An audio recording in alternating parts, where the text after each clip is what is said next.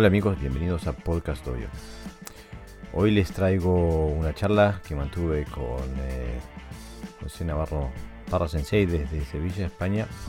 Una charla en la que hablamos sobre temas eh, de fondo del karate, ¿no? El kata, el bunkai, el kihon, la relación entre el kata y el bunkai, por qué entrenar kata, qué función cumple, etcétera, etcétera. Este, ahí nos gastamos más o menos una hora y media, sacrificamos alguna vaca sagrada que otra y nos divertimos y aprendimos mucho. Eh, también les traigo los incomparables, impagables eh, dos apuntes de Gerardo Valves Sensei. No se los pierdan, es eh, una joya que tengo el gran honor de poder presentar en mi podcast. hasta la próxima, que disfruten.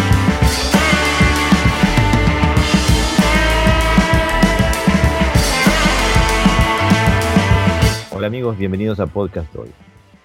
Eh, hoy tengo el gusto y el honor de nuevamente estar hablando con José Navarro Parra Sensei, séptimo Dan, desde Sevilla, España. Eh, y bueno, como siempre, en el, podcast le damos siempre em, voz a, todos los que tenga ganas y, voluntad de hablar pero también tenemos un espacio en el que, en el que decimos cómo nos parece que deberían ser las cosas, donde damos cabida a nuestra voz. Eh, y bueno, este segmento em, aspira a eso, a decir más o menos cómo pensamos nosotros que cuál es la esencia del karate. Y tengo eh, la gran alegría de poder decir que tengo coincido eh, en gran manera con la visión que tiene Sensei eh, José Navarro sobre el karate. Hola Pepe, bienvenido. Buenas noches, ¿qué tal? Eh, bien tenerte aquí. Este, ha sido unos meses de, mucho karate, mucho entrenamiento, mucha, mucha actividad online también, ¿no? Sí, además como eh, muchas restricciones se han quitado aquí en España, entonces se hemos vuelto a reiniciar muchas clases en dojo, aunque con horario más o menos restringido. Y claro, hemos tenido que adaptar otra vez las clases, los entrenamientos y bueno, toda la, eh, todo lo que hacemos para que el dojo funcione. Sí, aquí tuvimos una apertura y después dimos un par de pasos atrás. Ahora estamos entrenando con grupos de A10, este, nada más, eh, y, con, y con mascarilla. O sea que hemos tenido que eh, también tener más grupos de entrenamiento, pero mientras nos dejen entrenar, nosotros agradecidos. Sí, nosotros la limitación ha sido también de horario. Eh, bueno, ya saben, ¿no? Como eh, no solo limitación de gente, de aforo, sino también de horario. Pero bien, la gente ha respondido deseando de practicar todo y hemos, como si nunca hubiera pasado nada, nuestras mascarillas y a entrenar. Y es, una experiencia diferente, eh, sobre todo cuando entrenas fuerte, porque la falta de oxígeno te obliga a economizar el movimiento y entonces todo aquello que sobra lo tienes que quitar o no, o no terminas la práctica. O sea que también, también te puede servir como experiencia a la hora de modificar el, movimiento que hacemos y, qué sobra y qué no sobra. Es verdad, eh, yo ya he tenido un par de desmayos durante, durante el entrenamiento. Este, un par de alumnos que se me han caído. Este, pero es verdad, es una, es una sensación nueva, hay que economizar, ¿no? Eh, bueno, digo, hay que sacarle lo positivo a todo lo que nos tira la vida, ¿no? Y eh, por lo menos estamos aprendiendo esto de entrenar con mascarilla. Sensei, eh, nuestra gran pasión, una pasión que, compartimos es el karate y, bueno, y las artes marciales en general, pero el karate en especial. Y bueno, vivimos pensando karate, sudando karate, eh, haciendo karate, enseñando karate, escribiendo karate, leyendo karate. Eh, entonces hoy quería hablar un poquito también en términos generales, ¿no? Eh, sobre el karate y sobre áreas de estudio en el karate, de lo que es el kata, lo que es el, bunkai, lo que es eh, cómo generamos energía, cómo nos vemos, eh, cómo, cómo, nos percibimos a nosotros mismos, etcétera, etcétera.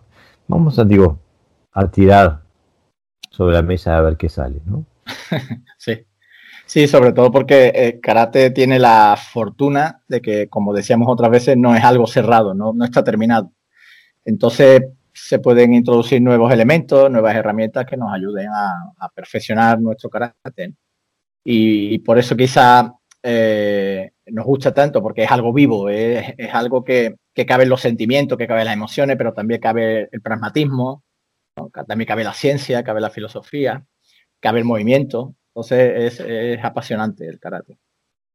Eh, digo, me, encanta eh, tu descripción de lo que es el karate y lo que lo que lo que puede haber dentro bajo la definición de karate, porque creo que hay mucha gente que no comparte esa visión, que piensa que el karate es un sistema que viene de un país específico o de un barrio, de una, de una ciudad. Eh, en, Okinawa, y si no es eso, no es karate.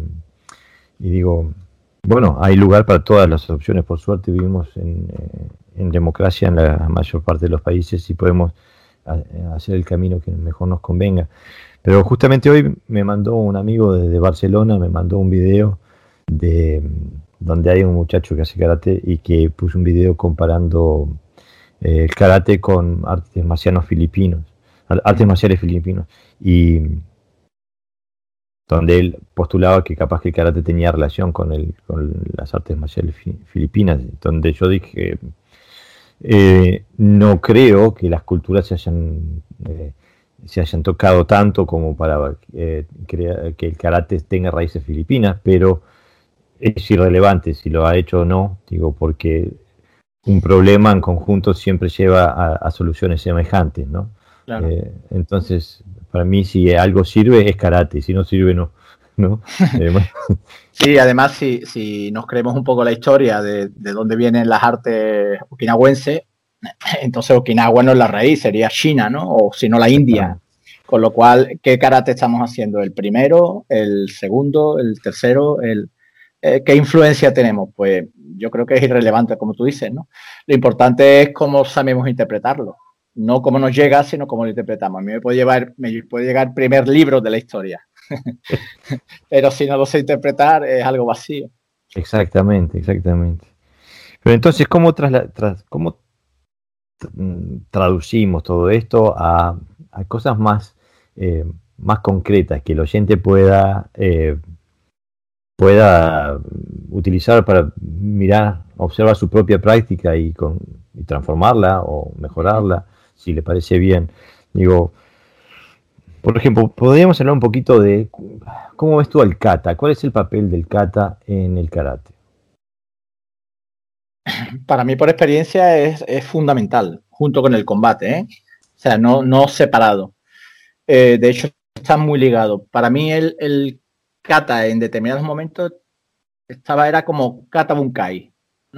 Y luego como algo separado el combate. Sin embargo, para mí el combate es, vital para comprender también el kata. Eh, porque a veces te aporta cosas que ya vienen en el kata. Pero también te dice que hay cosas del kata que no te sirven para un combate real, sino que tienen otra, otro, otra razón de ser, digamos, ¿no? Eh, si, por ejemplo, en un combate, cuando hablamos real, obviamente hablamos de, no hablamos de, un confrontamiento en la calle, sino de un entrenamiento con determinadas protecciones, donde haya cierto contacto, pero que no vayamos al, al 100%, ¿no? Sino que, que, sea un combate lo más cercano a, a, lo que sería un combate real, pero con las restricciones obvias. Entonces, eh, eh, eh, por ejemplo, el posicionamiento de, cómo te tienes que posicionar ante un ataque si es en corta distancia. No puedes estar con tus caderas altas, tienes que estar bien asentado. Sin embargo, si estás en distancia más larga, tus posiciones tienen que ser más libres, ¿no? Y, todo eso te lo describe el kata. Lo que ocurre es que nosotros lo encerramos dentro de una forma que le llamamos Enkusudachi, Kokusudachi, Nekwashidachi, le llamamos Shutouke, lo que sea, ¿no? Pero eh, eh, es el concepto, que es a lo que yo voy, de que, te ofrece el combate y que está presente en Kata, a veces se nos olvida, porque trabajamos sobre esquemas fijos, no sobre, no sobre conceptos o, fundamentos. Entonces, por ejemplo, eh, un psicodashi te obliga a bajar las caderas. Se dice que es una proyección, pero también te trabaja sobre el enraizamiento. O sea, cómo recibir un ataque determinado. No tiene por qué ser simplemente un agarre. una combinación determinada. Te está diciendo que estás a una distancia corta y que por lo tanto no puedes sesionar el ataque. No puede ser uno, dos, sino es pa, pa, pa. Sin embargo, nosotros marcamos un ritmo en el kata a veces equivocado. ¿eh? Estamos hablando siempre desde el punto de vista del, combate. Y entonces, eh, hay combinaciones que, que, te ayudan, digamos, en el combate a luego trasladar esa experiencia al kata y del kata al karate. Pero cuando hablamos de principios, si hablamos de forma, es muy complicado. ¿Por qué? Porque vas a recibir golpes diversos a, determinadas eh, alturas si, eres un buen estratega, nunca vas a atacar dos veces al mismo lado. Normalmente vas a atacar abajo, para atacar arriba, para atacar al centro, vas a atacar un círculo para hacer un directo, Y esos cambios de direcciones, esos cambios de, alturas también, también te lo da el kata. El kata no trabaja siempre a una misma altura, con los brazos. Cambia, si estás arriba, rápidamente vas a la defensa. Si estás abajo, rápidamente la subes. Si haces un suki arriba, el siguiente es abajo. Y todo eso eh, eh, eh, aporta, digamos que de forma coordinada, esas, esas dos partes del karate que, que, se unen, eh, hacen que el kata sea rico y el rico y el kata a la vez haga rico al combate, ¿no? Así es como yo lo interpreto. Y el bunkai, bueno, es una parte, pero yo lo veo diferente. Eh, yo creo que el bunkai, y esto es una experiencia personal, pero también una idea, eh, planteamiento que yo me hago, de cara a usar la kata en un combate real aporta menos. Aporta porque eh, trabaja en un contexto más limitado. Por lo menos así, esa es mi experiencia actual. Obviamente puede cambiar, ¿no? Porque para eso practicamos. Exactamente. Para modificar todos nuestros errores. Sí, yo pienso que yo no, yo no uso eh, muy a menudo el, término combate porque yo soy de esos, de esos eh, exponentes que pienso que combate es una es un es un tipo de violencia consensual y en mi, en mi, cabeza el karate no está hecha para eso, no está hecha para decir, no, bueno, nos agarramos ahora, nos peleamos, sino que el karate en mi cabeza tiene una, una, una visión estratégica eh, más defensiva en el sentido de, en el sentido de cómo empieza la confrontación y la raíz de la confrontación y por lo tanto cuando se involucra debe ser más contundente, o sea, debe ser todo o nada. Pero sí estoy completamente de acuerdo en que em, el combate como, como herramienta de entrenamiento nos puede abrir vías de, de conocimiento dentro del kata que, que, no, a la cual no podríamos acceder sin ella. ¿no? Por ejemplo, cuando uno hace lucha cuerpo a cuerpo, te das cuenta que, eh, que por ejemplo, el hikite, ¿no? la, la, la fuerza que tira, ¿no? aumenta exponencialmente en importancia cuando estás cuerpo a cuerpo.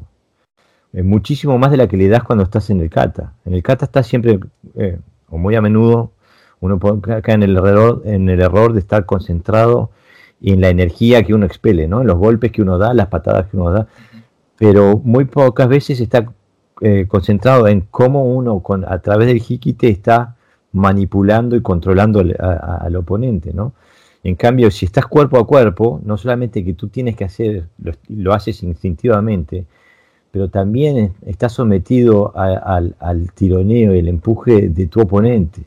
Entonces, eh, como cuando tú hablas de, enraizarse, ¿no? Si, estamos en el cuerpo a cuerpo, es necesario bajar el jara, bajar el nivel de, balance, porque es necesario enraizar para poder eh, no solamente crear, generar energía, sino también poder absorber la que te pueda llegar a dar el, el contrincante. ¿no? Y Entonces, el hikite en este caso eh, muchas veces se interpreta como que el brazo va para atrás, ¿no? Pero realmente es el cuerpo el que va para atrás. Tiro con mi cuerpo, no tiro con mi brazo, ¿no? Y eso lo experimentas a través de, ejercicios de, combate preestablecidos, de agarres, ¿no? De tú me empujas, yo te empujo, eh, eh, de confrontación en general, ¿no? Claro, y incluso, digo, para mí cobra, por ejemplo, nosotros en el Guado hablamos siempre del meo todo, del matrimonio de las dos manos, ¿no? Este, para mí cobra vida ese principio, porque eh, eh, eh, una, cosa es manipular y golpear intercaladamente, nunca, nunca solamente golpear, siempre una, una manipula y la otra golpea, ¿no? Este, y de repente el, el, kata cobra una vida eh, que no, no tenía esa ventana, esa puerta de acceso, si no se había trabajado al nivel de combate, ¿no? Este, lo que también me trae a pensar, uno observa lo que hacen otros, eh, otros exponentes, digo, yo estoy con esto del podcast hoy, yo estoy en contacto con, un montón de gente, de maestros con los que normalmente no hubiera tenido contacto, o sea que para mí es tremendamente enriquecedor eh, y veo muchas visiones y muchas, eh, muchas muchos conceptos diferentes del karate. Pero una cuestión que veo muy, muy en común es la incluso cuando los maestros intentan trabajar con pues, un Bunkai y sus aplicaciones, es la, el carácter reactivo que, tenemos en lo que hacemos, ¿no? Eh, para mí es como que hay una confusión entre defensivo y reactivo. O sea que yo no puedo defenderme si no reacciono a lo que está pasando. Eh, o si no, no dejo que el otro ataque primero y yo reaccione a ese ataque. Y me parece que es un, es, un error garrafal desde el punto de vista táctico, eh, pero también es un error garrafal desde el punto de vista de que condiciona nuestra práctica y eh, la perspectiva, los, anteojos que usamos para, descifrar la realidad con la de nuestra práctica. ¿no? Entonces, eh, vemos constantemente el, el, el, Luque intentando utilizar eh, por ejemplo, Soto, Uke, Uchi, Uke, Yoda, eh, como elementos defensivos, ¿no? Y, pienso que, bueno, aquí estaremos eh, sacrificando una, vaca sagrada, pero para mí esos ukes, Uchi Uke puede que sí, pero lo que en el Wado le decimos al, Uchi Uke, en, el Shotokan le dirían Soto Uke, ¿no? O sea, el, el, el, la, la recepción, el movimiento que va, que va de, afuera hacia el centro del cuerpo. ¿no? Eh, creo que esa sí podría funcionar de una, como una, un, patrón de reacción defensivo, pero si no las otras, eh, no. Eh, aparte porque llevan dos ritmos, llevan un ritmo de, de, de, enganche y un ritmo de, despliegue, o sea, un momento de enganche y un momento de despliegue, y el golpe lleva un solo momento, que es el del golpe. O sea que pienso que eh, llamarlos uke eh, eh, ha sido ha servido para sembrar confusión en, la interpretación de las técnicas y de los katas no, no sé qué, piensas tú. Sí sí yo creo que sí que primero conceptualmente creo que está equivocado porque defenderse no significa esperar a que te peguen sino tú puedes prevenir, o sea, tú puedes anticiparte si, si, sientes que te van a agredir. Con lo cual, un Suki también puede ser una defensa. Es decir, en karate todo puede ser una defensa o un ataque. Luego, la, eh, las técnicas tan exageradamente formales son afuncionales. Eh, yo, eh, yo creo que contra más formales sean, más funcionales son, porque se van alejando de la realidad. ¿Con qué motivo se ha ido diseñando de esa manera? Yo no lo desconozco. Eh, no, tengo muy claro por qué, ¿no? Pero, pero obviamente cuando estás enfrentándote en un combate a movimientos tan rápidos, y ya hablamos solamente de puño, a una distancia cerca, porque el otro no va a lanzar al aire. Además, muchas veces descontrolado, que, que, ni siquiera el otro sabe dónde te va a atacar, o sea que no te va a atacar a un punto determinado, sino que va a lanzar varios golpes y entonces eh, el movimiento ese de carga para luego descargar es, es, imposible defender un golpe de esa manera. Eh, en el caso del Sotouke o del Uchiuke, depende cómo lo llamemos, bueno, en todo caso te puedes proteger un poquito de una, ante una patada alta, pero obviamente eh, en un solo tiempo, es rápidamente los brazos cerquita del cuerpo y, evitando que, te golpeen, porque en karate, por lo menos la mayoría de los estilos que yo conozco, incluso en el mío que es Shitoryu, que se supone que es un estilo corto, eh, es contradictorio una defensa real con como se hace, porque casi siempre el movimiento del, del uke se aleja del cuerpo. No está cerca del cuerpo, los brazos, con lo cual te desproteges. Exactamente. Entonces, eh, eh, los ataques sí se alejan del cuerpo, las defensas cerquita para, para, para, evitar que. Para absorber, para evitar. Y sin embargo, se hacen al revés. Eh, con lo cual, llamarle uke, yo que tampoco sabría si llamarle otra cosa. Quiero decir, no solo uke, sino cualquier movimiento. Sí, pero para mí tienen mucha más calidad ofensiva que defensiva, ¿no? Eso es. Una, por ejemplo, yo la Geuke últimamente, le llamo Geuke por, por aclarar un poquito la terminología para que no. Eh, yo lo veo más como una proyección de, que me, alguien me agarra, le, con el brazo le, le, hundo un poquito para abrir hueco y luego un golpe o un empujón a, la altura del cuello, por ejemplo, para proyectarlo, que como una defensa donde, donde me van a golpear a una velocidad, mm, es que el brazo prácticamente no llega. No llega. Y aunque llegue, solo te libra del primer golpe. Exactamente. ¿Qué pasa con el número 2? Claro, con lo cual mm, hay ahí, bueno, hay que, entender que, el, eh, que lo que llamamos quijón básico realmente es básico, porque no te, no te lleva a otro, a otro nivel más alto del karate. No, es verdad. Este, y, bueno, ahí también hay el, el, kit de la cuestión, ¿no? Em, porque nosotros hacemos la, apología de, la, del Quijón. Bases, bases, bases, bases, bases, bases. Eh, eh, y, eh, yo no soy gran partidario de, del Quijón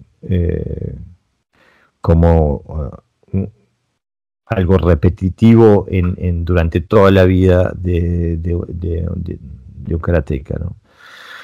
Pienso que tiene su momento, eh, pero me parece como que es como poner a un, eh, a un profesor eh, de matemáticas a hacer aritmética. Es perder el tiempo. o sea, en el momento que se han, que se han internalizado las las, las, cosas a aprender del Quijón, me parece que seguir, eh, seguir dándole eso es como, como dicen en inglés, ¿no? Darle latigazos a un caballo muerto. O sea, ya no hay más para extraer de eso, al contrario. Sí. Eh, sobre todo porque la, la finalidad del Quijón eh, si, si, es educativa de base, es educativa de base. Es decir, es el, el ya no, no, da más de sí. No, no puedes absorberle más. Luego, además, eh, los propios desplazamientos de, de, las técnicas son, eh, son también un poquito irreales, ¿no? Un Izuki, bueno, tiene una función, además. Eh, Yakosuki quizás sea un poquito más real, ¿no? porque hay un cambio de guardia, cuando entras cambia la guardia, entra o entras directamente o, haces un cambio de ángulo. Eh, un huracán, por ejemplo, quizás sí, con un determinado desplazamiento, con un golpe látigo, pero, pero no, no aporta mucho más, que no sea mantener un poco las estructuras del estilo. Yo no, no, no veo que haya más evolución en ese, en ese tipo de trabajo, porque además tenemos kata, que decir, si, si fuera solo eso, lo que pasa que, claro, eh, eh, yo no, yo creo que el Quijón hay que repetirlo. El problema es que mm, a lo mejor no es el Quijón que estamos trabajando eh, como nos lo ha enseñado, como nos lo enseñado el que deberíamos de trabajar bajo nuestra mentalidad de lo que es el karate, obviamente.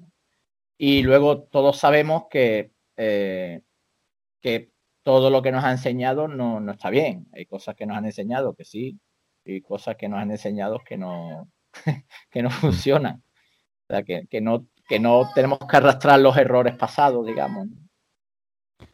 No, el, el tema es. Eh, el tema es quién se aviva, ¿no? O sea, para, para, eh, para definir y descubrir esos errores.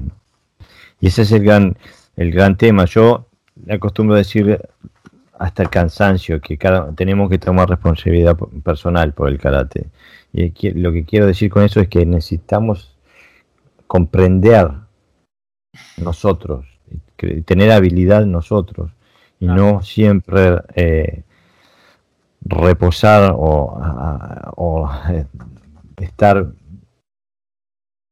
basados en la habilidad y la, comprensión de otra persona, eh, por, más que haya sido un, sí, pero, aparte es que el, compromiso con, la práctica no deja de ser algo personal, es decir, es, eh, yo, yo practico porque me, da muchos beneficios a nivel personal. Y luego enseño porque he tenido la fortuna de, bueno, de poderme dedicar a la docencia y me encanta además y además aprendo mucho, ¿no? Pero yo no quiero que, que mis alumnos tengan los mismos errores o pasen por los mismos errores que yo, ¿no? Que para eso hemos practicado muchos años. Entonces nuestra obligación es eh, por lo menos levantarle la conciencia de que no todo lo que hacemos eh, nos sirve, que tenemos que seguir estudiando para ver hasta dónde llegamos. Pero eh, a veces es cómodo hacer lo que hacemos porque nos sentimos en nuestra zona de confort y, y entonces, bueno, ahí estamos cómodos y como es lo que hemos practicado, es lo que seguimos haciendo. Yo tuve la experiencia una vez de que coincidí con unos compañeros, hacíamos yoyutsu y, entonces, bueno, hacían un tipo de yoyusu muy básico, muy primario, que habían empezado hace poco. Y bueno, les hice algunas correcciones y, seguimos trabajando. Y al terminar, uno de ellos, eh, lo digo para que veas cómo puede funcionar la mente ¿no? de, de, de muchos de nosotros, ¿no? me confesó que lo que yo hacía estaba más avanzado, porque llevaba mucho tiempo practicando, pero que ellos iban a seguir con lo suyo. ¿no? que, hombre, pertenecían a una escuela, etcétera, etcétera. Y entonces me, me, pareció revelador, ¿no?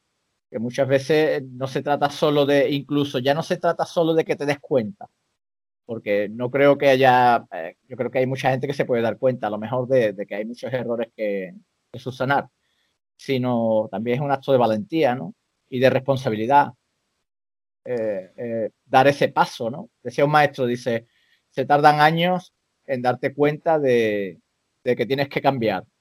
Y todavía muchos más años en, tener la energía suficiente para poder hacerlo. Eh, sí, yo pienso que eso es un elemento, aparte con todas las federaciones y con todo, eh, todo el andamio que hay en, alrededor de una federación, de, ser miembro de una federación, eh, de los grados y de, los certificados y los puntajes y los rankings, yo qué sé. Em, hay mucho para perder en ese sentido, ¿no? Eh, si uno, si uno eh, tira todo eso por la borda y se concentra simplemente en el, arte marcial. Eh, pero yo pienso que también va más allá, porque yo conozco gente que karatecas 100% sinceros y con ganas de aprender y con toda la voluntad y con toda la disciplina, eh, pero que parten de la base de que el karate ya es perfecto, ya está terminado y que lo recibimos perfecto y terminado, que todo lo, bueno, lo mejor del karate ya pasó, y que ahora se trata de redescubrir eh, esa edad de oro. ¿no? Es como, parecíamos como los, los, la Europa antes del, Renacimiento, ¿no? mirando hacia, hacia las épocas del Imperio Romano, intentando resurgir, volver a nacer. Eh, ¿Tú estás de acuerdo con esa visión? Sí, sí, bueno, además lo, dicen en voz alta, que en karate está todo, ¿no? tú sabes que yo soy multidisciplinar y entonces cuando me algunos me preguntan que por qué hago varias cosas y le explico un poco, me dice que no es necesario, que en karate está todo, más o menos, ¿no? Es como que todo lo que tú puedas descubrir en otras artes ya en karate está, ¿no? Eso ya es, digamos, la, la, base, eh, el colmo, digamos, de la, un poquito de, una forma de pensar muy cerrada, ¿no? Pero eh, un día lo comentábamos, ¿no? Si eh,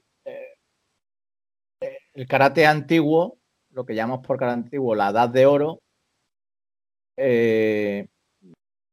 si alguien ha llegado a ese karate antiguo que no sabemos en qué fecha comienza y en qué fecha termina, o sea, hasta cuánto debemos de irnos para atrás para, para descubrirlo,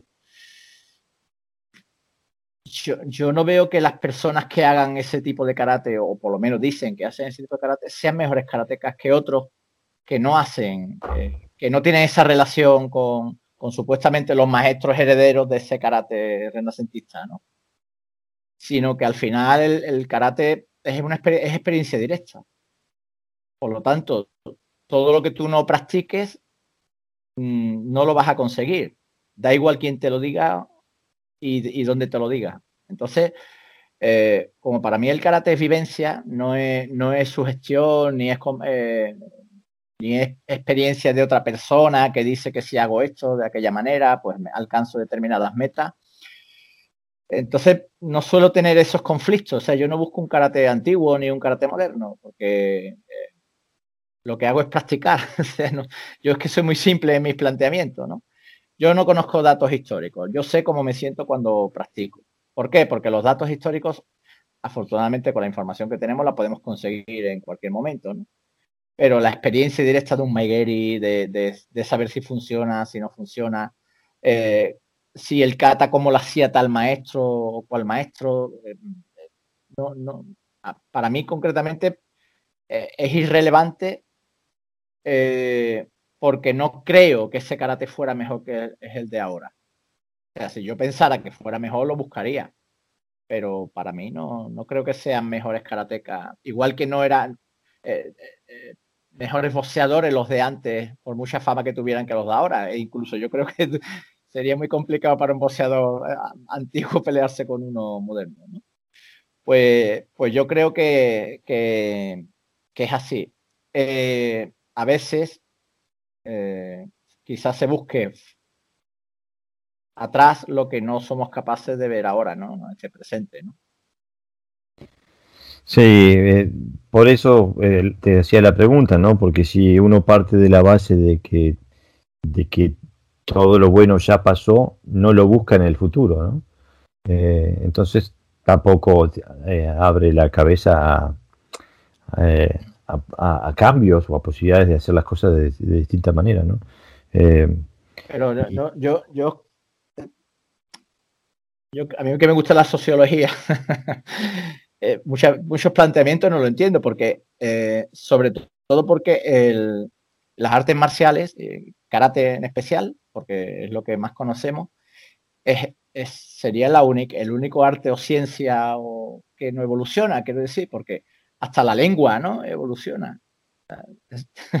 Absolutamente todo. ¿Por qué? Porque la evolución eh, pertenece al tiempo, digamos. El tiempo que vivimos, el tiempo eh, se adapta al tiempo.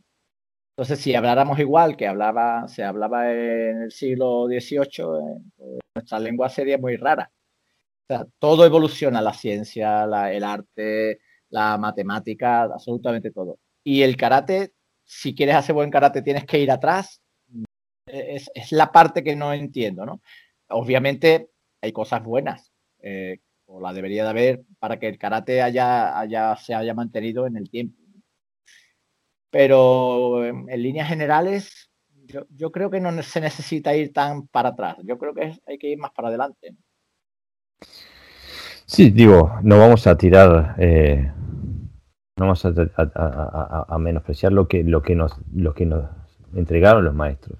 Eh, digo, vivimos de ello, nos nutrimos de eso todos los días. Pero alguien me escribió, no sé quién, eh, ni cuándo, pero dijo, no copies lo que hacían los maestros, sueña sus sueños. ¿no?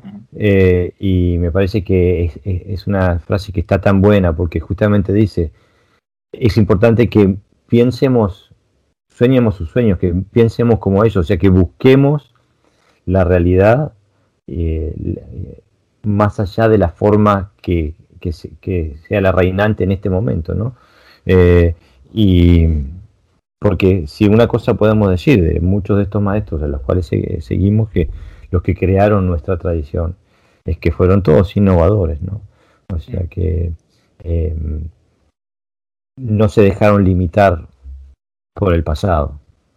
Eh, y pienso que tenemos que aprender no solamente la técnica de ellos y las metodologías de ellos, sino también eh, cómo veían el mundo, cómo veían eh, como veían el karate, ¿no?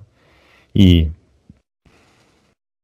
incluso la primera generación de maestros que salió de Okinawa hacia el mundo, ¿no? Mabuni Sensei, eh, Motobu Sensei, Funakoshi Sensei, por supuesto. Eh, y bueno, y, sus alumnos, ¿no? ya ellos vinieron con toda una cabeza de transformación del karate, ¿no? Eh, o sea que... Eh, y yo no estoy acá haciendo, abogando por una, una visión revisionista del karate, simplemente digo que hay que darse permiso a sí mismo para, para tener experiencias que, que vayan más allá de lo que es el, el Keri, Tsuki, Uke, ¿no? Eh, y, poder apreciar esas experiencias. O sea que estamos en, el, en, en, eso. Pepe, si tú me dijeras, porque lo tocamos muy, muy por arribita, si tú, me dijeras, em, porque hablábamos antes de empezar a grabar, estábamos hablando que Kata tenía muchas más dimensiones que, que solo el combate o la preparación eh, para la violencia. ¿Me puedes explicar a qué te refieres? Sí, bueno, la eh, cuando, cuando yo empecé a aprender catas, para mí era como una serie de movimientos vacíos, ¿no? O sea, que no tenía sentido. Luego se le empezó a tener sentido porque se le metía, bueno, esto es una defensa, esto es un ataque. Después iba subiendo la calidad de la defensa, la calidad del ataque eh, iba subiendo la comprensión de lo que era un movimiento, de por qué se hacían, por qué eran catas superiores, por qué eran catas inferiores o más básicos. Y, pero en ese proceso de entrenamiento estaban ocurriendo otras cosas, que no era perfeccionar solo el kata y el movimiento, ¿no? sino que algo se estaba, eh, se estaba forjando dentro, ¿no? Estaba forjando mi carácter, a través de la disciplina, de querer hacer algo cada vez mejor. No me conformaba con que mi técnica de la derecha fuera peor que la de la izquierda, sino que eh, vas, como cambiando tu, mente también, ¿no? Vas, ampliando, vas, te, das cuenta que, que, también tienes que aprender a respirar, eh, aprender a respirar te calma, ¿no? La mente, eh, cuando te calma la mente se, se amplifica, digamos, tu visión de las cosas con lo cual introduce nuevos elementos e incluso a veces externos al, propio karate que te van aportando ¿no? cierto conocimiento. Y en ese proceso de estudio empieza a aparecer lo que es el do, ¿no? lo que es el, el, karate como camino. Y entonces el karate como camino es, es, amplio, es lo que me perfecciona fuera a través del movimiento, pero también lo que me va aportando a nivel interno, ¿no? ¿Eh? Y entonces, bueno, empiezas a ver que, hay una parte educativa, educativa eh, eh, a nivel social, o sea, de, tu comportamiento, ¿no? Cómo eres capaz luego de trasladar lo que haces a través de, del karate y luego eres capaz de trasladarlo fuera, ¿no? El comportamiento que tienes que tener, lo que te exige el kata, ¿no? El kata no, no te dice, venga, ponte aquí y haz lo que primero te dice es que te coloques, que saludes de forma correcta, con lo cual te está educando también, ¿no? Te está diciendo que el saludo es más importante que la, que la defensa, ¿no? Eh, hay aspectos filosóficos implícitos, ¿no? Si podemos hablar de, que hay una filosofía del karate, ¿no? Que bueno, el karate es muy diverso y ya sabemos que hay, cada uno tiene su visión, ¿no? Eh, eh, que, te ayuda también a comprender eh, por qué los maestros introducieron movimientos más lentos, más sosegados. entras en armonía a veces, ¿no? Kata te, va como cambiando, digamos, ¿no? Una frase que me gusta mucho y que yo la suelo usar que no es mía, ¿eh? es de mi, maestro que me lo dijo un día, pero que, yo la, tomé como mía porque lo comprendía lo que quería decir, es que eh, después de, la práctica no eres el, eres el mismo cantado, eres otro, ¿no? Mm. Qué bonito. Entonces, eh, lo que hace el karate es modificar la realidad de lo que eres en ese momento. Entonces, para modificar la realidad, te modifica la realidad física, obviamente, ¿no? Porque a, no ser que te lesiones, suele ir mejorando, ¿no? Pero también te, mejora el carácter, te, abre más la mente, ¿no? A nuevas posibilidades, te hace más empático. ¿Por qué? Porque tú sabes lo que cuesta perfeccionar un kata, con lo cual cuando ves a un compañero de, menor grado o inferior en cuanto a técnica, entiendes su proceso, ¿no? Con lo cual no, no te separa de una realidad externa, ¿no? y todo eso ah, inevitablemente te hace crecer, ¿no? Porque son semillas que, va, que vas plantando cuando, cuando vas haciendo kata y cuando vas practicando. Entonces, para mí la kata tiene esos elementos que otras partes del karate no lo tienen. Por ejemplo, el quijón, lo que decíamos antes, y el, y el combate, ¿no? O, el kumite, o como lo queramos llamar, eh, eh, tiene una vertiente un poco más egoísta, porque al final lo que se trata, aunque no, a lo que tú digas, bueno, no quiero ganar, pero a lo mejor tampoco quiero perder, ¿no? digamos, pues, está sometido a un estrés diferente. Pero el kata, eh, para mí, es, es, es, es la clave del karate. Yo creo que para todo. A veces a nivel consciente, como nos puede pasar a nosotros después de muchos años, pero a nivel subconsciente también, porque eh, muchos alumnos que vuelven, que a lo mejor se quitaron del dojo cuando eran eh, grados bajos, me dice, uy, ¿cómo disfrutaba del kata? ¿no? Nadie me dice, uy, los combates que hacíamos. ¿no? Eh, pero lo que tú dices ahí, Pepe, em, denota ahí, hay una contradicción en lo que tú dices y lo y, cómo se vive el kata em, en la norma del carácter eh, actual, ¿no? Porque, eh, bueno, tenemos las competencias, la gente va a competir con kata, o sea que y, entrena durísimo durante mucho tiempo para que sus momentos de eh, competencia, eh, su kata sea observado eh, desde afuera, por supuesto, y, le den un puntaje, ¿no? Le den una apreciación de cuál es su nivel. O sea que toda la visión del kata está, del entrenamiento y de la expresión del kata está formada para crear una reacción en el observador. Eh, en cambio, yo lo que tú, o sea que en vez de, de ser, de ser una, una, vía de experiencia propia, se transforma en una vía de exhibición para crear una experiencia en otra persona. Eh, y creo que lo que tú dices es justamente lo contrario, ¿no? El kata como una vía de exploración, y de experiencia y de un proceso de, maduración interna, una, una, alquimia, una alquimia interna del practicante que poco o nada tiene que ver con quien esté observando el kata desde afuera. ¿Tengo, tengo razón en, mi apreciación? Sí, sí, obviamente. Para mí el kata hace una exageración, ¿no? Es meditación. A mí me da igual que me miren o no. De hecho, yo nunca hago kata para los demás. De hecho, cuando yo practico, practico, suelo practicar solo. Yo necesito, yo necesito gente para hacer kumite, pero no necesito a nadie para hacer kata. Entonces elijo mis katas y, es la que practico. Y obviamente es una búsqueda personal. Esto tiene que ver con lo que yo busco, con lo que yo eh, creo que es el karate, pero además no, ha sido producto solamente del tiempo, quiero decir, de la madurez, sino que así pensaba desde el principio. Eh, quizás a lo mejor el error no, está en, lo que yo hago, sino en que también se le dice al otro kata, Se usa la misma terminología. Mm. Para cosas que son diferentes. A lo mejor la contradicción no está tanto en mí, sino en, cómo se orienta. Es todos los alimentos, pues igual, unos son reales y otros son de atrezo, digamos.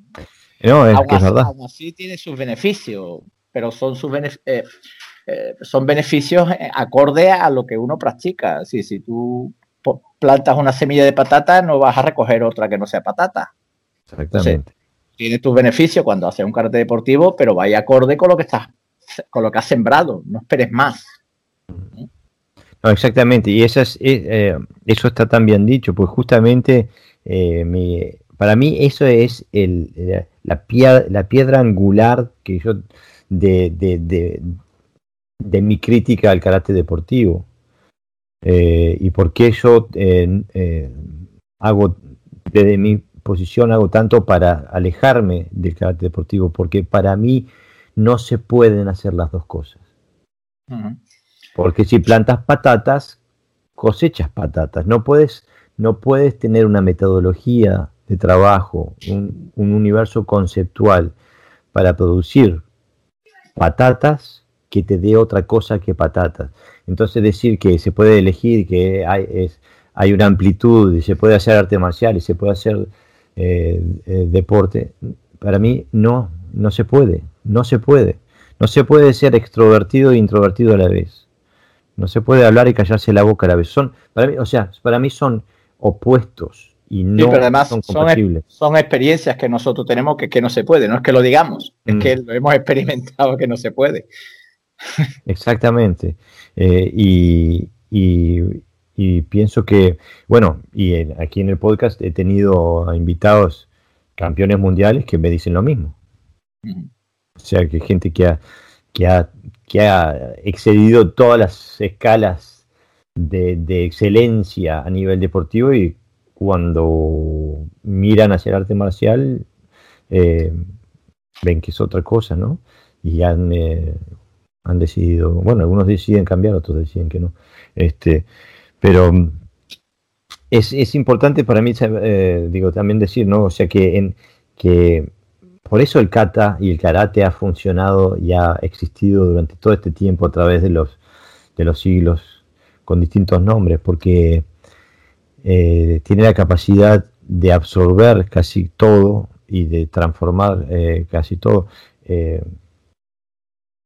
porque es un, es, es un canvas eh, blanco, vacío, en el que nos dan un palet y dicen, crea, ¿no? Pídate del agua y crea. Este, y bueno, algunos de nosotros hacemos, creamos con un, vemos, vemos lo que pintó otro maestro, intentamos pintarlo lo mismo, y hay otros que no, que, se tiran al agua y pintan algo propio, ¿no? Entonces, con esta mentalidad, ¿no? Eh, con esta mentalidad de un karate un karate profundo, ¿no? De quilla profunda, donde de, mar adentro, donde estamos hablando de, procesos no solamente técnicos y fisiológicos, pero también psicológicos, emocionales, eh, neurológicos. Eh, si damos el, paso, un pasito hacia afuera, hablamos de bunkai. ¿No? Entonces, en un karate con, e, con, con esta categoría, ¿no? Con, e, con que, va más allá de qué grado tienes o de qué campeonato ganaste, o, eh, eh, pero es un karate de, de, esta profundidad, de este, que jala tan hondo. ¿Cómo, ¿Cómo, ves tú al Bunkai de hoy? Sin, sin, sin, empezar a hablar de lo que te parecería que tendría que ser, ¿qué es lo que ves de bueno y, y qué es lo que ves un poco más deficiente en lo que se dice que es Bunkai hoy? Eh, bueno, no, no veo mucho. Algo que es irreal y que no te aporta más allá de, lo, de un contexto cerrado de lo que es un dojo, no lo consideraría bueno ni malo, sino simplemente es que es correcto. Entonces, a lo mejor no, no, no quiero poner la categoría, ¿no? Esto es lo bueno, esto es lo malo, sino simplemente cosas que se hacen de forma correcta y por lo tanto corregibles y formas que se hacen más correctas, por lo tanto mejorables también, ¿no? Poner la categoría de bueno o malo significa que prácticamente ya estás perdido en eso, ¿no? No tienen, no tienen no, tienes remedio, eres, malo y ya te dedicas a otra cosa. No, Entonces, bueno, me refería ya. No, no, era, no era esa la intención. Sí, ya, ya, ya. Eh, bueno, pero aclaro porque nos escucha mucha gente, ¿no? O sea, no se trata, si es un error, puesto que faltan muchos elementos. Eh, antes lo decíamos, ¿no? ¿Cómo se puede practicar 20.000 defensas diferentes contra un mismo ataque? es que es, que eh, es, absurdo desde, cualquier punto de vista, desde, desde el punto de vista metodológico de enseñanza, desde el punto de vista estratégico, desde el punto de vista eh, cualquier aspecto que tú mires no tiene ningún sentido. Es como si un portero se estuviera tirando siempre para el mismo lado, porque uno le va a chutar siempre al mismo sitio. Entonces, no, tiene mucho sentido que haga 40 movimientos si el otro solamente le va a chutar al centro. Entonces, eh, yo creo que son, son, son errores porque en realidad el, el Bunkai tal como está planteado no está para, mejorar el, al karateca, sino simplemente para, que el kata tenga un sentido más allá de, de, lo que son los gestos al aire, ¿no? Vamos a darle sentido. Y entonces, cuando alguien te ataca un Suki determinado, un Maigeri, y tú le haces determinada defensa, tiene mucho sentido para la mente del principiante. Pero, pero no, no, hay una evolución real. El, el Bunkai no, no, es un elemento una herramienta que le esté siendo útil a, la interpretación correcta del kata, que la interpretación correcta del kata no deja de ser karate. al final lo que, lo que malinterpretamos es el karate, no el kata. Exactamente. Eh, vamos a resumiendo entonces para empezar. Eh, me parece que lo que Pepe Sensei quiere decir es regla número uno de Bunkai, no contiene defensas contra Oizuki. Eh, o sea, si el kata nos, nos, nos prepara o tiene elementos que nos ayudan a comprender y a prepararnos para la, una, para la violencia real, entonces tiene obligatoriamente que, tener recursos técnicos que, se, que, que, lidien con, con, violencia real. Y nadie, no existe en el, en el vocabulario de la violencia humana, el Oizuki no existe. Y aparte de un Oizuki con, con, con, el brazo extendido, que se queda extendido, este, y que no penetra, que, que, para 5 centímetros antes de golpearnos, ya completamente extendido, que no, no hay invasión, no hay tire, no hay empuje, no hay...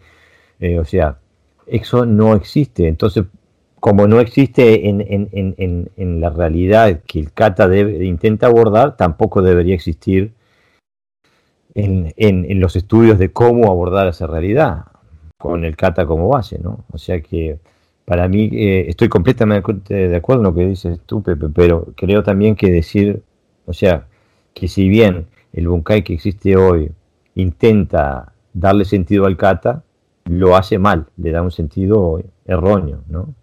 Sí, yo lo hablaba desde ese punto de vista, que le da, intenta dar un, sentido al kata, pero es un sentido erróneo y vacío, que no, tiene, no tiene más. Eh, entonces eso también nos lleva a... Eh, porque la otra vez hablando contigo también estábamos, hablamos por arribita el tema de que es que es como un sistema que se, eh, que como hablábamos hoy, de que el combate te abre puertas dentro del kata, ¿no? Eh, el, bunkai, o sea, el kata te abre puertas dentro del bunkai, pero el bunkai también te puede abrir puertas dentro del kata, ¿no? Si hay un bunkai bien interpretado, bien concebido, ¿no?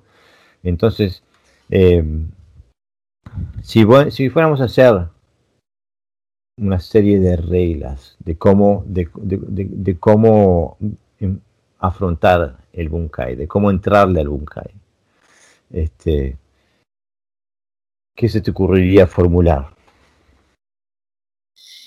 Eh, eh, primero salirse del esquema formal, es decir, yo tengo que estar en una posición determinada porque alguien me ataca de una posición determinada. Normalmente cuando yo siento al agresor voy a colocarme de frente. No me quedo de lado. Pues sí, yo voy a buscar siempre el posicionamiento más adecuado que me permita defenderme. Por lo tanto, posicionamiento real. Es, exactamente. O sea que nadie es, si alguien te ataca del costado, de tu lado, tú no lo, tú, tú no te defiendes hacia el costado, hacia tu lado, sino que te das vuelta para enfrentar eh, la agresión, ¿no? Es una reacción eh, natural. Sí, obviamente, porque además eh, es, la mejor forma de controlar al otro o por lo menos ver sus intenciones. eso. eso, digo, suena como casi como que le estuviéramos tomando el pelo a la gente al decir una cosa así. pero, pero si uno observa la gran cantidad de bunkai donde se hace algo hacia, hacia un lado, donde la gente intenta interpretar el kata desde un punto de vista de que alguien me está atacando desde un costado y yo sin enfrentar ese ataque hago una defensa lateral, eh, son incontables los videos que puede haber en YouTube y las veces que yo he visto esto en un seminario con entrenamiento. Este, no le estamos tomando el, el pelo a la gente. Sí, porque es un elemento táctico, no es un elemento técnico de lo que estamos hablando. Exactamente. Y yo pienso que ahí es, es el, el, gran, el, gran área oscura del Bunkai. Son los elementos tácticos. Eh, yo no entiendo cómo se pueden entrenar eh, defensas contra golpes si el golpe nunca, nunca te llegaría a hacer impacto. O sea, todos los golpes que se entrenan terminan a 10 centímetros del cuerpo. Y bueno, entonces no, digo, eh, no necesito hacer nada. O sea, para que, para que uno pueda entrenar una defensa, el golpe tiene que tener eh, las características de un golpe, ¿no? O sea, en, su proyección, en su en la distancia, en, su penetración y también eh, en sus características percusivas. O sea, nadie deja un brazo extendido mientras tú haces tres, cuatro cosas distintas por lo general la retracción es instantánea, o sea que un bunkai tendría que tener todos esos elementos en, cuenta. Aparte, eh, la violencia nunca es encapsulada en una sola técnica.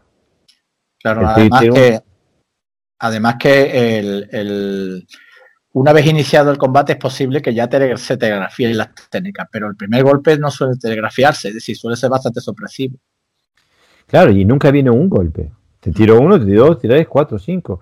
O sea que, que, parar el, tiempo en el primero, mientras tú te mueves alrededor de él haciendo 15 cosas y él queda estirado con el Suki en el aire, digo, no, eh, no, aporta nada ni al kata ni a tu, ni a tu ah, desarrollo marcial, ¿no? O sea, es que ojalá no, los agresores nos atacaran así.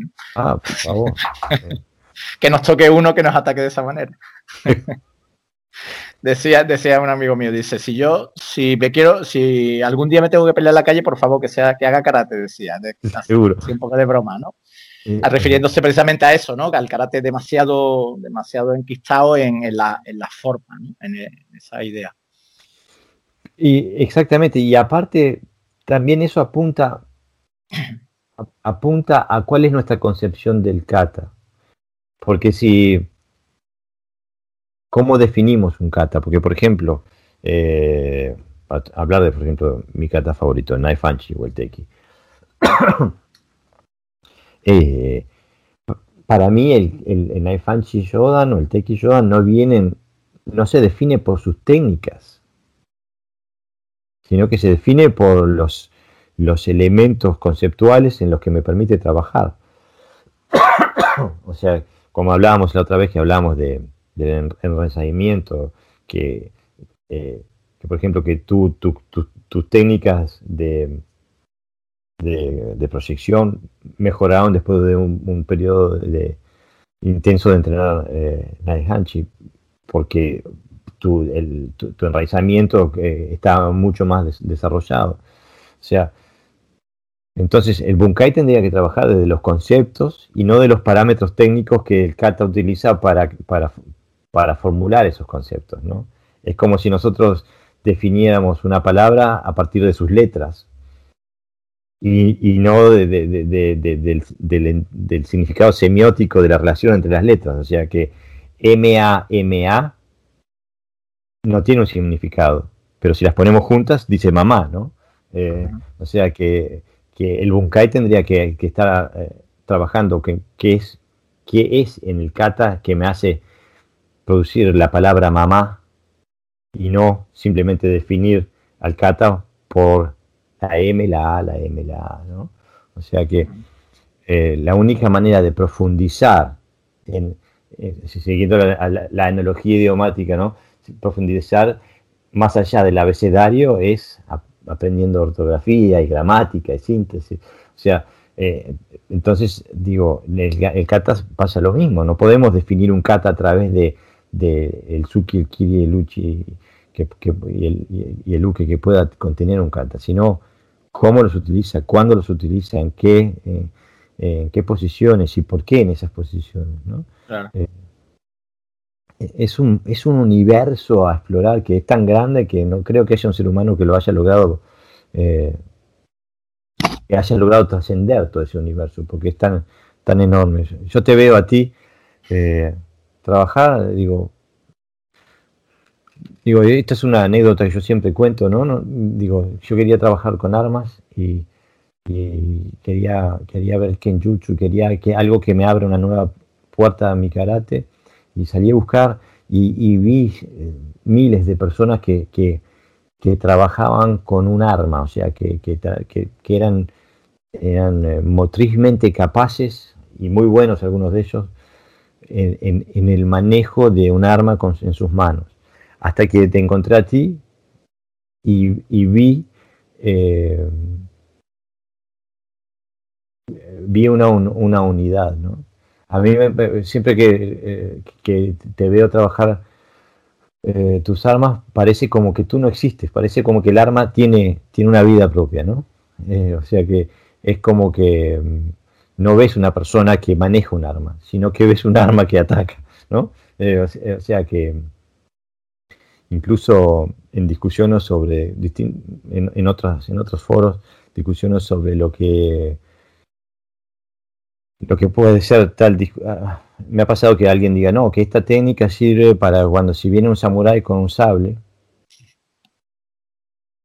Y yo siempre, mi, mi, mi, mi respuesta estándar es, me parece perfecto. Anda a Sevilla y parate delante de Pepe Navarro Sensei y que en, en, cámara lenta tú intentas hacer lo que, lo que dice que, que esta técnica hace, pero con, con, con Navarro Sensei enfrente tuyo. No, pero ya no, ya no un samurái, cualquiera con un sable, es muy, muy complejo. Mm. Porque además, claro, si nos fijamos solo en la técnica, pero hay otros factores, obviamente, ¿no? Que, te pueden inutilizar. Primero, no estamos acostumbrados a ataques de sable mm. reales. Si no estamos acostumbrados mucho a ataques, a ataques de reales, de golpes de puños, de piernas, imagínate un sable. O sea, lo que impresiona eh, ver a una persona que coge un sable del coche y se va para ti, es imposible de que tú no, puedas defender a esa persona porque no tienes lo, eh, la experiencia, ni los argumentos, ni la psicología para ese nivel de agresividad. Mm. Por lo tanto, sería imposible. Ah, claro, en el mundo de la afición técnica sí, porque trabajamos y, y lo disfrutamos, ¿no? Pero el disfrute no siempre significa que estemos bien, haciendo bien, sino simplemente que estamos disfrutando de algo. Y, un sable no solo un sable, es un cuchillo muy complejo es, eh, y, hay que ni siquiera entrenándolo, mm. porque eh, depende de muchos factores, el estado de ánimo, por ejemplo, ¿no? Ese día no estás bien y se acabó. Todavía estás fuerte, te importa poco que te ataquen, lo que, y te da igual que te maten, baja por él y posiblemente tengas alguna oportunidad. Pero es que eso nos pasa una vez y nos pasa. Normalmente tenemos familias, somos gente normales, eh, no estamos habitualmente metidos en la violencia, solo en la, en la que fingimos, digamos, un poco en el dojo. No estamos acostumbrados. Y lo sé porque yo he visto peleas de ese tipo, eh, por, mi trabajo ¿no? en la docencia en centros un poco más, barrios un poco conflictivos, ¿no? Y pasa con el coche y ve pelea de, cuchillos, ¿no? Oh. Y solo verlo impresiona. O sea, que, que está ahí en medio, no, no sería yo el que quisiera probar mis técnicas ahí. Quizá mi forma física, que corriendo. no, es que justamente digo, eh, para estar en, ese, en ese ámbito eh, eh, se requiere de una formación no solamente técnica, sino también psicológica, para la cual el hombre moderno normal no está preparado.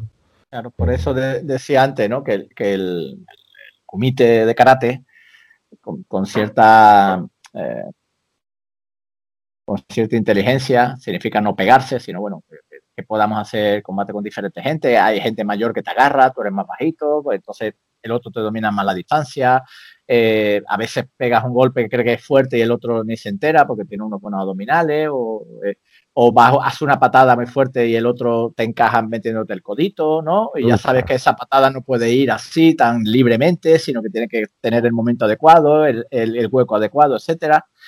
Y, luego eso te va a servir a la hora del bunkai. Por lo tanto, la experiencia eh, es fundamental para, para, para, hacer, para diseñar un buen bunkai. Exactamente. Es un universo complejo, profundo, sumamente interesante. Eh, eh, por eso estamos tan fascinados y no terminamos nunca de, de, navegarlo. Entonces vamos a bajar la pelota, Sensei. Vamos a hablar eh, bien en concreto, por ejemplo. Un tema que yo veo mucho es que el, la filosofía básica de la energía del karate es la cadera. Eh, por lo menos cuando uno observa, ¿no? Eh, este, que la, y, bueno, yo también trabajé de esa forma durante muchos años hasta que eh, un sensei me abrió otras formas de trabajo. y y me parece que si bien la cadera es un, elemento y un elemento importante, un elemento efectivo. Es un elemento más del cuerpo, claro.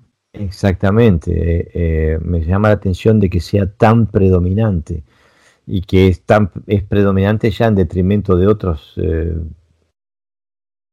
de otros de otros elementos técnicos para generar energía que que podrían, eh, que, que, pueden ser más efectivos, ¿no?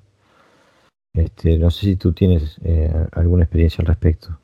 Sí, además hay un ejemplo muy clarificador que te dice que la cadera no es lo más importante a la hora de pegar, ¿no? Sino más para abajo, ¿no? O sea, bien pegado al suelo, ¿vale? Que, mis piernas estén al suelo.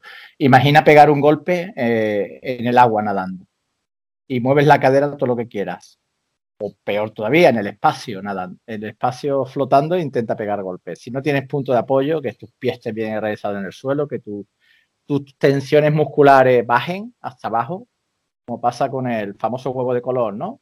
Que lo que hizo fue moverlo, moverlo, moverlo, toda la clara de la yema baja y demuestra que existe la gravedad, lo suelta y se queda de pie, porque todo se distribuye hacia abajo sobre el centro de gravedad, ¿no? Ese famoso ejemplo de, Colón, ¿no? Del huevo de Colón, ¿no? Que porque se queda de, porque se queda de pie.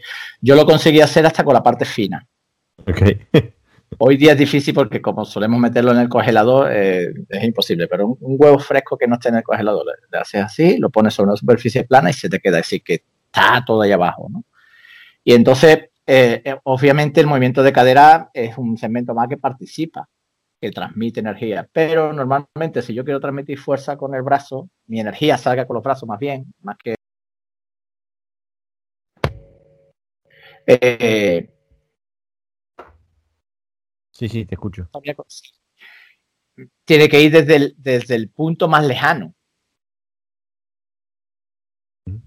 desde las piernas, desde el suelo, desde las piernas hasta la cadera, de la cadera a la cintura, de la cintura a, a las extremidades. Entonces yo apuesto más por el enraizamiento funcional, es decir, eh, esa idea de estar pegado en el suelo pero a la vez con mucha movilidad, más que por un gesto exagerado de la cadera, de meter cadera, meter cadera, meter cadera o girarla, ¿no? Se hace en otras escuelas. Completamente eh, de acuerdo. Eh, si no tienes piernas, da igual la cadera. Exactamente, aparte lleva una superficialidad técnica y lleva, lleva también a que las, cadenas cinéticas ¿no? sean cortas, sean las contracciones musculares de los, de los brazos o de la cadera nada más. en cambio, si uno... quizá en estático a lo mejor sí ayude un poquito más. ¿eh? Que esté claro, quieto, y utilice en ese movimiento de cadera, que te facilita a lo mejor una más transmisión. Pero, pero si es en movimiento, las caderas no se mueven tanto. De hecho, incluso dispersa la energía. Exactamente, dispersa la energía. Esa es mi experiencia también en la que comparto con mis alumnos. Yo siempre les digo a mis alumnos, eh, no, no, se puede pegar con las manos y patear con los pies. Está prohibido. Hay que patear con los pies y pegar con los pies. o sea, es la relación con, con, el planeta Tierra la que nos, nos permite generar energía. ¿no? Eh, no, no, no. Incluso porque uno ve cuando alguien exagera, mm, trabaja con la cadera, como el, tren inferior acompaña la cadera. Entonces que la, la, conexión con la tierra es distorsionada. ¿no? Eh, mm. tenemos que hacer este tipo de cosas eh, con, acompañarlas con un video para poder mostrar. es mucho más fácil mostrar esto en con 10 segundos de video hay que hablar media hora para poder explicar a lo que uno se refiere. Este. No, sobre todo porque, porque mm, el, problema del karate, como lo hemos hablado muchas veces, que es que tú puedes hacer cualquier cosa, como cualquier cosa, como lo haces al aire, no te devuelve el error, digamos. Entonces yo puedo trabajar lo que yo quiera. Yo puedo decir que en vez de con la cadera es la cabeza, es la que se mueve primero y luego los brazos. Eh, entonces un problema a veces de, que hay que trabajar un poquito más también sobre... Sí, la otra vez estaba, mm, estaba entablado en, una, en un intercambio de opiniones con un sensei de Sudamérica, que, donde él escribió un artículo que fue publicado en España también, en, el que él abocaba, eh, según él había hecho un estudio empírico, donde abocaba que eh, la, la metodología de docente de para enseñar un Tsuki tenía que ir basada en eh, el trabajo anatómico y, eh, muscular que se hacía con la mano del jiquite. O sea, él comprendía que había que la mano del jiquite era una parte eh, importantísima del proceso de generar energía con el, otro puño, el, que, el, puño que golpeaba. Donde, bueno, yo evidentemente no estoy de acuerdo. Este, mi experiencia es que tampoco, porque eh, en boxeo tú cubres con el brazo izquierdo el ventón mientras estás pegando con el otro. Y no, no haces quité, lo que hace es un movimiento de rotaciones y traslaciones de, las fuerzas de todo el cuerpo hacia el extremo en este caso. Exactamente. Y entonces digo, por eso, para mí digo, lo que pasa es que este señor eh, disfraza sus, posiciones con, con una, eh, una metodología pseudocientífica, entonces eh, suena importante. pero a, mí me parece que no, la, la experiencia es lo número uno, ¿no? No es necesario hacer jiquite para poder golpear.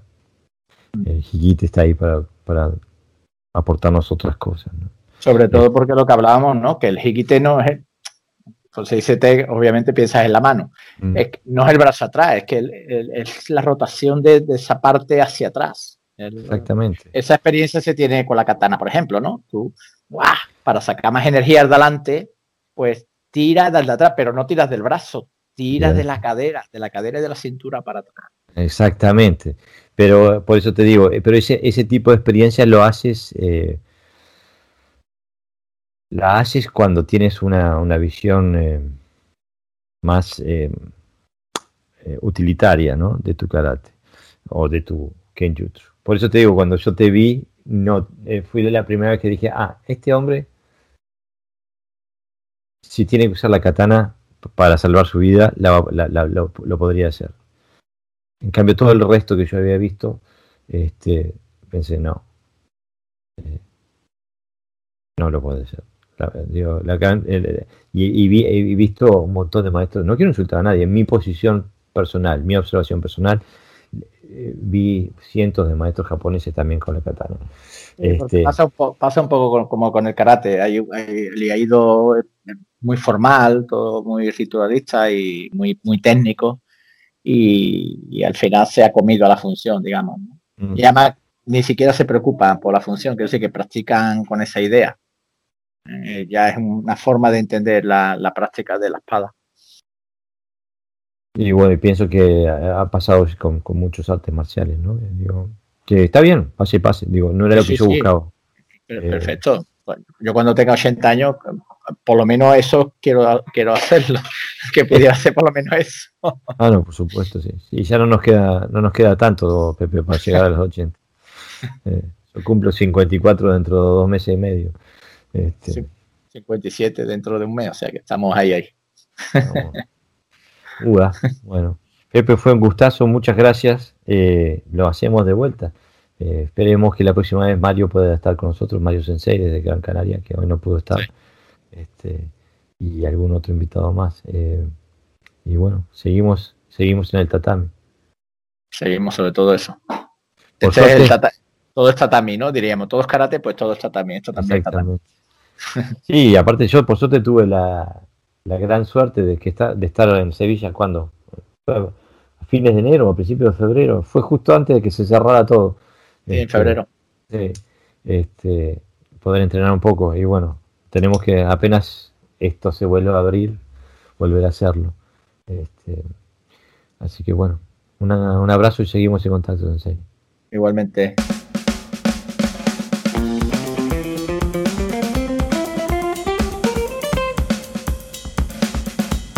¿Qué tal, queridos amigos y compañeros del Do? ¿Cómo están? Espero que todos bien. Bueno, nos encontramos ante una nueva entrega de mis Dojo Apuntes, ese cuaderno en el cual he ido escribiendo durante prácticamente los últimos 40 años todo aquello que considero que es importante en lo personal y para mí, para entender lo que estaba haciendo. Y hoy, para que llegue a la mayor cantidad de compañeros de este camino. Hay una palabra que se llama bo o butoku o botoku, aunque correctamente sería butoku, que se refiere a la virtud marcial. Hay veces que esta virtud marcial se ha visto trastocada, transformada, transgredida. Y hoy quiero a través de un breve extracto de lo que escribiera o lo que expusiera en una entrevista que se le hiciera al maestro Chivana Chosin. Son recuerdos eh, de, su, de, su camino en el aprendizaje y de su posterior camino dentro de lo que es la docencia.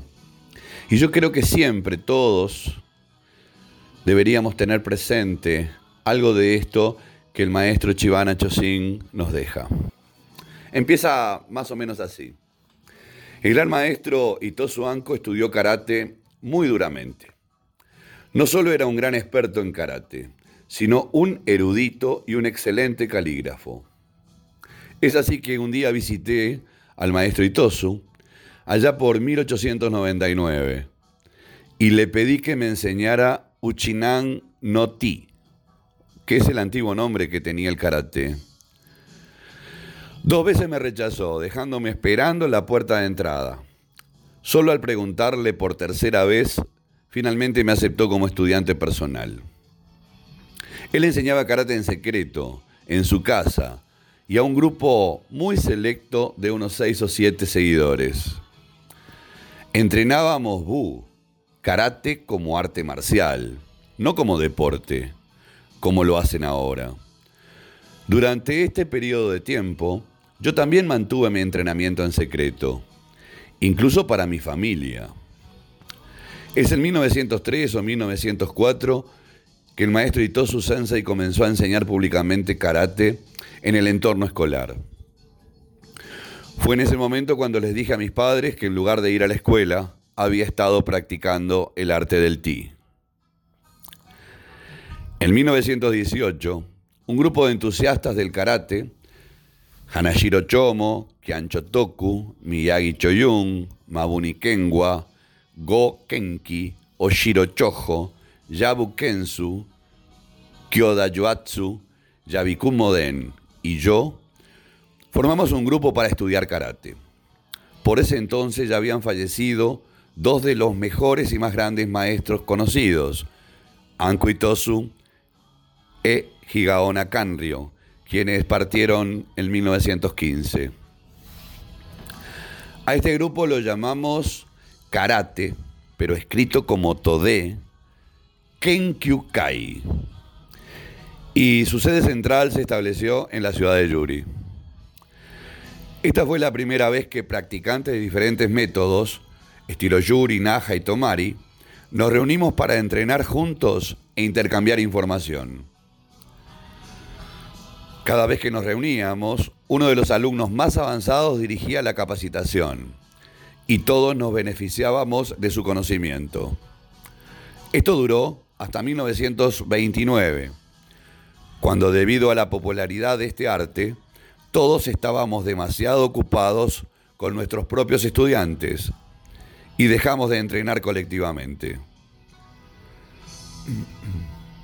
Comencé a enseñar Yurite Karate Jutsu en 1920. Pero en 1929, a la edad de 44 años, abrí mi primer salón de entrenamiento, o conocido como dojo, en la ciudad de Yuri.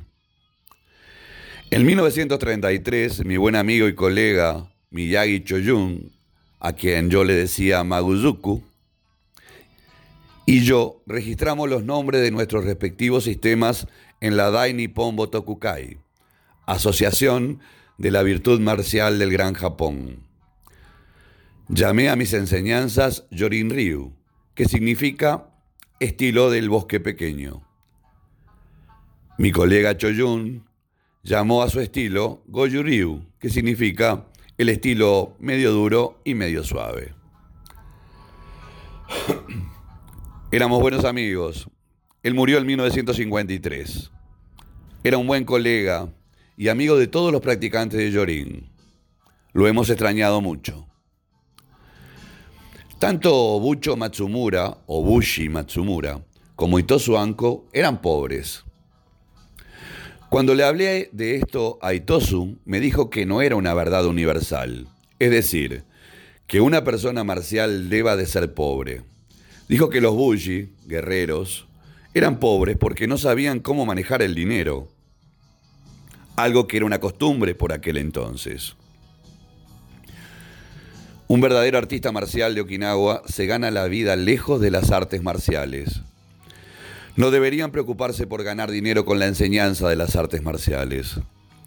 Una persona marcial debe ganarse la vida lejos para no contaminarla a través de la influencia de ganar dinero para ganarse la vida.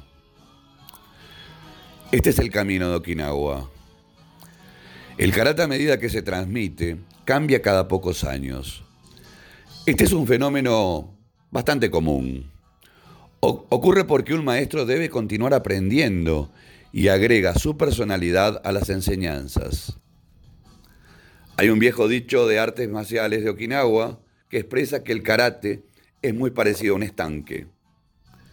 Para que el estanque viva, debe tener Infusiones. Debe tener arroyos que alimenten el estanque y lo repongan. Si esto no se hace, el agua se estanca y muere. Si el maestro de artes marciales no recibe esa infusión de nuevas ideas o métodos, entonces él también muere, se estanca y, por aburrimiento muere de causas naturales. Recuerdo haber aprendido el kata Tawada Pasai por supuesto, de Tawada Sensei, quien fue compañero de Itosu Sensei. En ese momento recibía instrucciones del maestro Itosu y él también me enseñó una versión de Pasai Kata que llamó Matsumura Pasai. No recuerdo bien, pero allá por 1913 o 1914, después de haber practicado el Tawada no Pasai, con todo mi corazón y empeño, como era la costumbre de aquel entonces, me acerqué a Itosu Sensei y le pedí consejos sobre esto. Él me pidió que le mostrara el kata. Lo hice. E Itosu me dijo que era la mejor ejecución que había visto de esta forma. Algo que rara vez él había podido presenciar.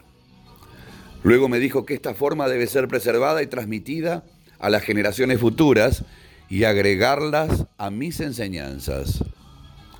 Entonces, en Kobayashi Ryu, el Matsumura Pasai ahora se llama Pasai no Dai no Yo, y el Tawada Pasai se llama Pasai no Sai. Digamos que el Matsumura Pasai o el Pasai Yo ya no es así, sino que es el Itosu no Pasai, mientras que el Pasai Dai es el Tawada Pasai, para que quede más claro. Muchos de los practicantes de hoy son demasiado tímidos en su entrenamiento. Entrena solo con la idea de poder terminar y no con la idea de progresar, esforzándose de esta manera para mejorar. Debes entrenar duro si quieres progresar. De lo contrario, solo eres un practicante mediocre, y ya hay muchos de ellos. Yo siempre les digo a mis alumnos, si deseas aprender karate mediocre, ve a otro lugar y no me hagas perder mi tiempo.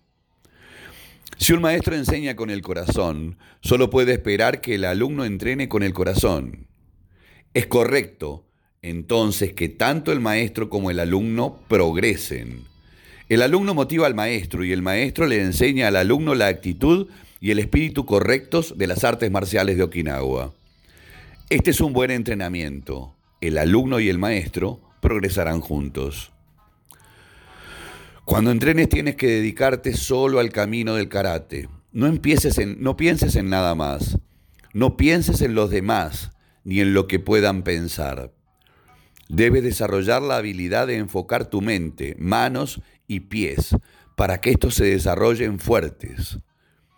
Debes no solo aprender los movimientos con el cuerpo, sino también debes profundizar en la investigación y el estudio de las técnicas, o como diríamos nosotros, Bum Bum Ryodo. Debe desarrollarte y mejorarte antes de cumplir los 50 años. El cuerpo, naturalmente, comienza a deteriorarse después de los 50 años, por lo que uno debe ajustar su entrenamiento en consecuencia. Si después de los 50 años todavía entrenas todos los días, entonces no deberías declinar tanto. Yo en lo personal Noté una ligera disminución a los 50 años, pero no creo que haya sido tanto entre los 50 y los 60 años. Por supuesto, uno puede evitar deteriorarse hasta cierto punto. Si continúa entrenando, no envejecerá, no envejecerá tan rápido, incluso entre los 70 y los 80 años. Por lo tanto, mi consejo es entrena continuamente. En los viejos tiempos entrenamos en karate, pero solamente como un arte marcial. Ahora entrenan el karate como un deporte, como una suerte de gimnasia. Recuerden, esto que ahora estoy leyéndoles fue escrito hace mucho tiempo en Okinawa. Creo que debemos evitar tratar el karate como un deporte. Debe ser un arte marcial siempre y en todo momento. Recuerda, los dedos de tus manos, la punta de los dedos de tus pies deben ser entrenados como flechas. Tus brazos deben ser entrenados como el hierro. Tienes que imaginar que si pateas, intentarás que sea mortal. Si golpeas, siempre será con técnicas definitivas, porque esto solamente lo harás si de verdad te decides atacar. Y para eso atacarás para matar al enemigo, Iken Isatsu. Este es el espíritu que necesitas para progresar en tu entrenamiento. El esfuerzo requerido es mucho y puedes llegar a forzar, a forzar tu cuerpo en demasía. Así que ten en cuenta tu propia condición física y para eso tendrás que entrenar en consecuencia. Hace años decidí que a través de mi propio entrenamiento quería dejar mi nombre conectado con la historia del karate de Okinawa. Entrené duro y enseñé lo mejor de mi habilidad. Ahora creo, finalmente, que mi nombre permanecerá un poco, por lo menos, en la historia del karate. No solo necesitamos entrenamiento físico, También tenemos que pensar que nosotros mismos debemos estudiar e investigar el kata y sus aplicaciones.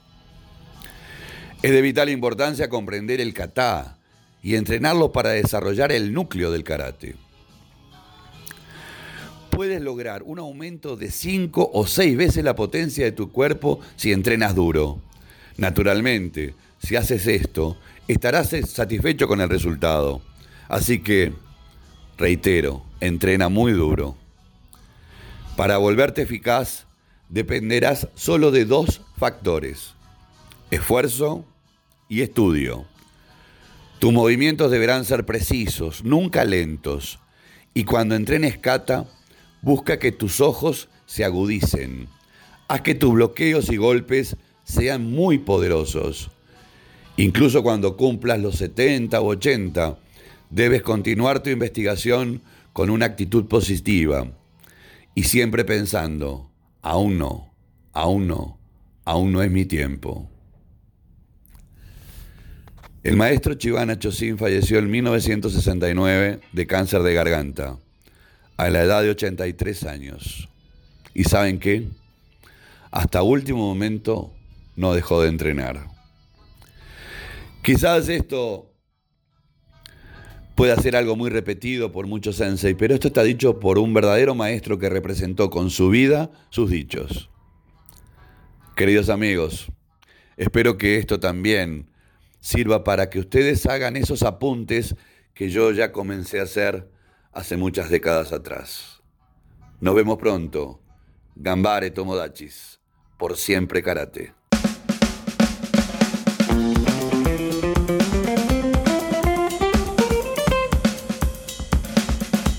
Si tienes comentarios, propuestas para temas que quieres escuchar o proponer una entrevista, contáctanos a través de nuestra página web.